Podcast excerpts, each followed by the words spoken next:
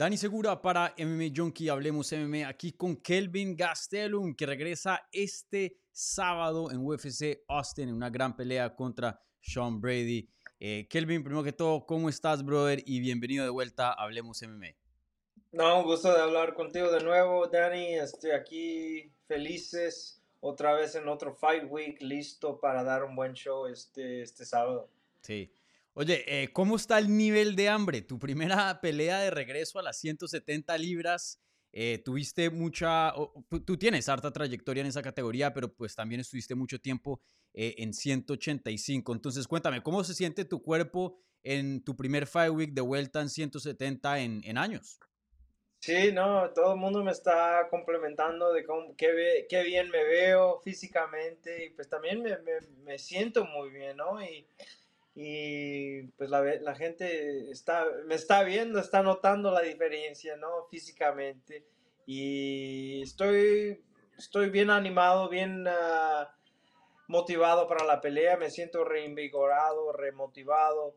Eh, siento que es una nueva etapa en mi carrera y pues me siento muy feliz de dónde estoy y, y cómo estoy.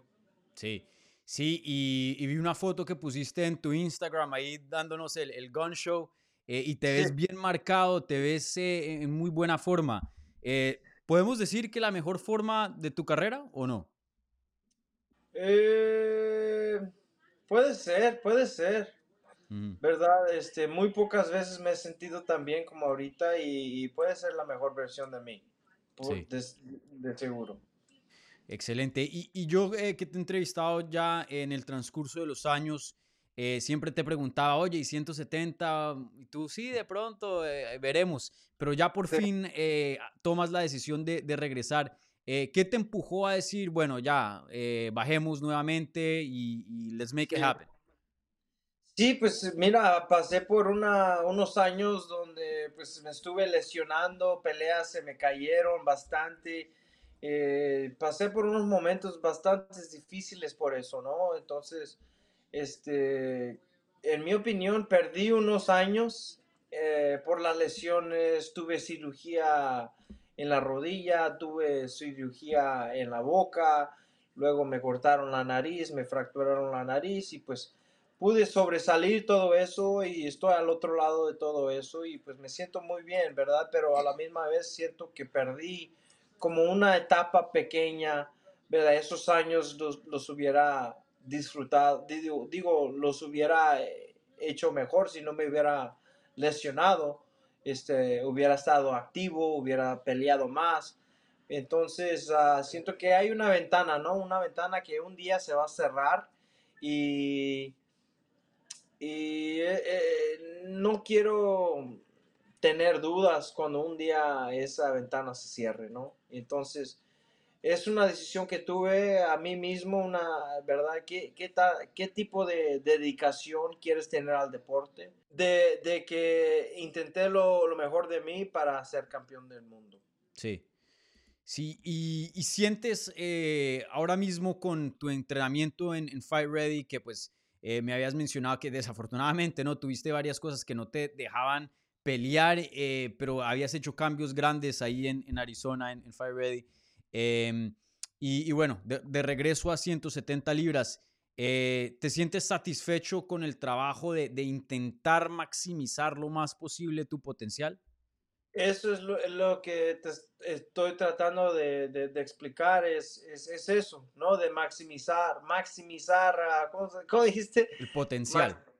Eh, sí, y pues como te digo, me faltan, no sé, unos cinco años y pues quiero maximizar, Esos, esos cinco años a mi mejor potencial, ¿no? Y quiero dejar cero dudas de que traté lo mejor de mí para, para ser campeón. ¿Sentías anteriormente que no estabas eh, a tu 100%, que no estabas o dando lo mejor de ti o, o en las condiciones para dar lo mejor de ti? Pues porque tuve éxito en el peso medio, sentí mm. que, que, tal vez eh, me podría salir con la mía y, estar ahí y pelear bien con estos tipos, pero no, están demasiado grandes.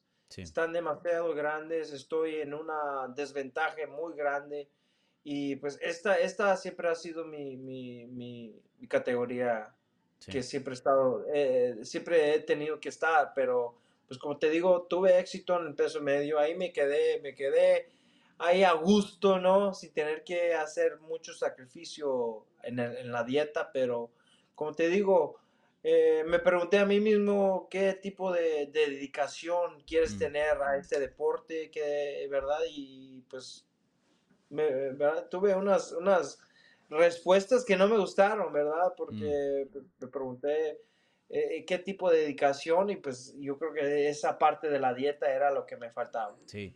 Sí, muy interesante. Y, oye, ¿qué, ¿qué, despertó esas preguntas? Eh, ¿te, ¿te, acuerdas en algún punto en que llegaste y, y te empezaste a preguntar eso, no sé si, fue algún resultado, eh, de pronto, no sé, terapia o, tú mismo llegando a esas conclusiones. ¿Qué despertó eso en ti de, de, esa reflexión? Porque no todo el mundo la tiene, ¿no? Sí, sí, no, este, pues como te digo, un día me levanté y vi una ventana, ¿verdad? Este, y un día esa ventana se va a empezar a cerrar. Mm. ¿no? Y pues quiero maximizar, como te digo, estos años que me quedan en el deporte y, creo que es, eso es algo que siempre me ha faltado y lo quiero hacer bien. Sí. Sí, excelente. Y, y, sí, yo le he dicho aquí al público de Hablemos MMA, yo estuve presente en Long Island cuando peleaste con eh, Chris Weidman y le, le, le, he dicho a la gente aquí de Hablemos MMA que ahí técnicamente el mejor peleador, en mi opinión, fuiste tú, claramente. Ahí creo que esa fue la, la mejor pelea para ver cómo, qué, qué diferencia ocasiona un oponente más pesado, porque creo que eso fue lo que ocasionó que Chris Weidman se llevara la victoria. Respeto mucho a Chris Weidman, pero eh, técnicamente... Mm, ¿Tú sentiste eso en esa pelea? Claro, no, eso, eso, también sentí, ¿verdad? Obviamente él se impuso todo su mm. ser, todo su, todo su peso y todo su poder e, encima de mí y lo sentí, ¿verdad? Sentí mm. esa, esa diferencia de cuerpo, de, de altura, de, de, ese tipo de, de, esa categoría, o sea, de los grandes. Eh, él es uno de los más grandes que he peleado eh, dentro de mi carrera, entonces sí sentí bastante la diferencia. Sí, él llegó a pelear hasta en 2.05, entonces sí, sí es bien grande. Y, y bueno, no, eh, pues, ya, ya me siento, digo, llegué a la conclusión de que ya estoy cansado físicamente de pelear con estos tipos. Sí, claro, sí, es, es complicado. Y, y, óyeme, ¿qué cosas te gustaría hacer en este regreso a 170 libras que no hiciste en tu previo em, eh, tiempo en 170? ¿O qué cosas eh, aprendes de, de, lo que, de, de estas eh, lecciones que te ha dejado la vida y esta experiencia que, que ahora quieres aplicar en 170?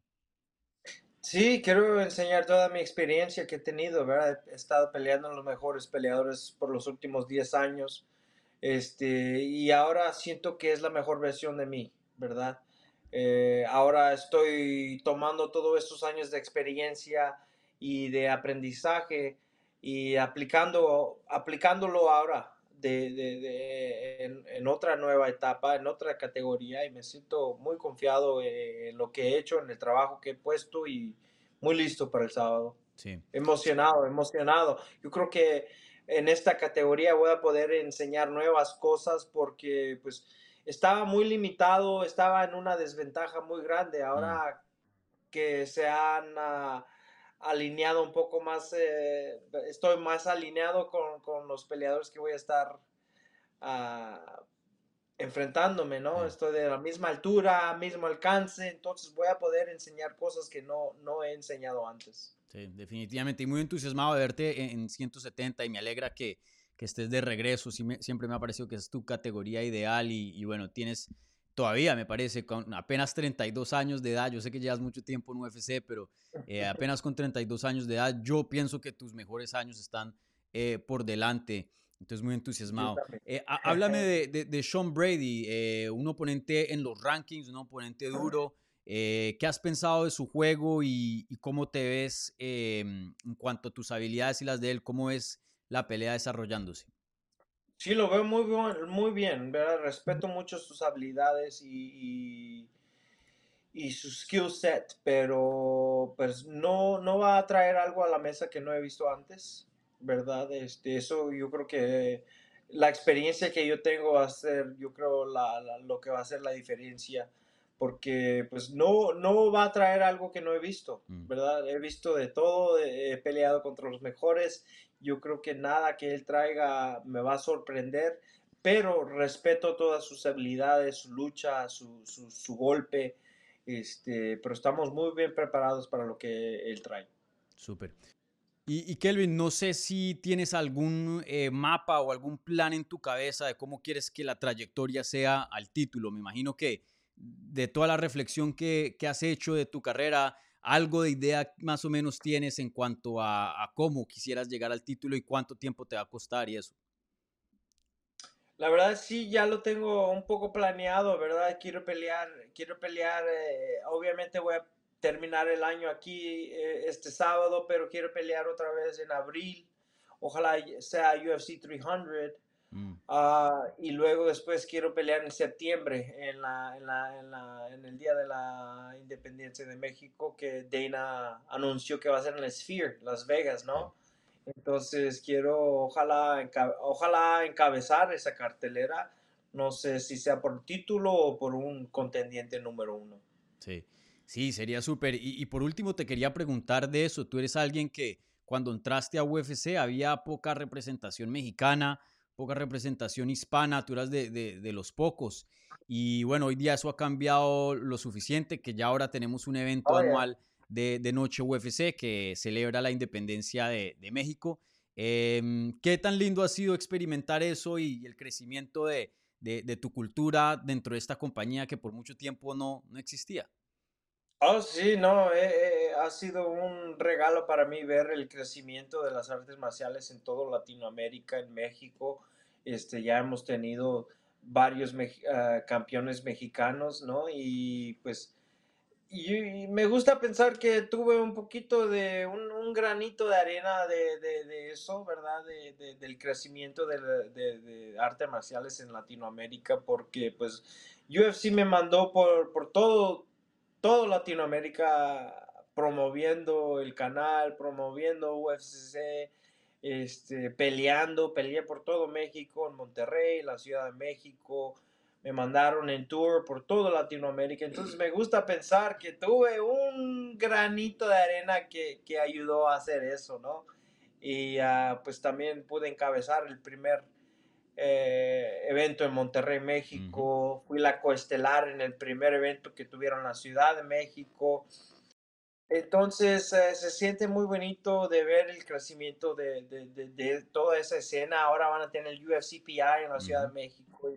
Entonces estoy muy emocionado, muy, muy contento de cómo ha ido el, crecimiento de, las artes marciales en, México y en Latinoamérica. Sí, si no estoy mal, has estado en los tres de cuatro eventos que UFC ha tenido en México. Creo que el último donde peleó Jair fue el único que no competiste, pero antes de eso sí, sí has estado en todos. Eh, o perdón, no, eh, tres de cinco, si no estoy mal, porque luego hubo con otro con Moreno y, y Petis.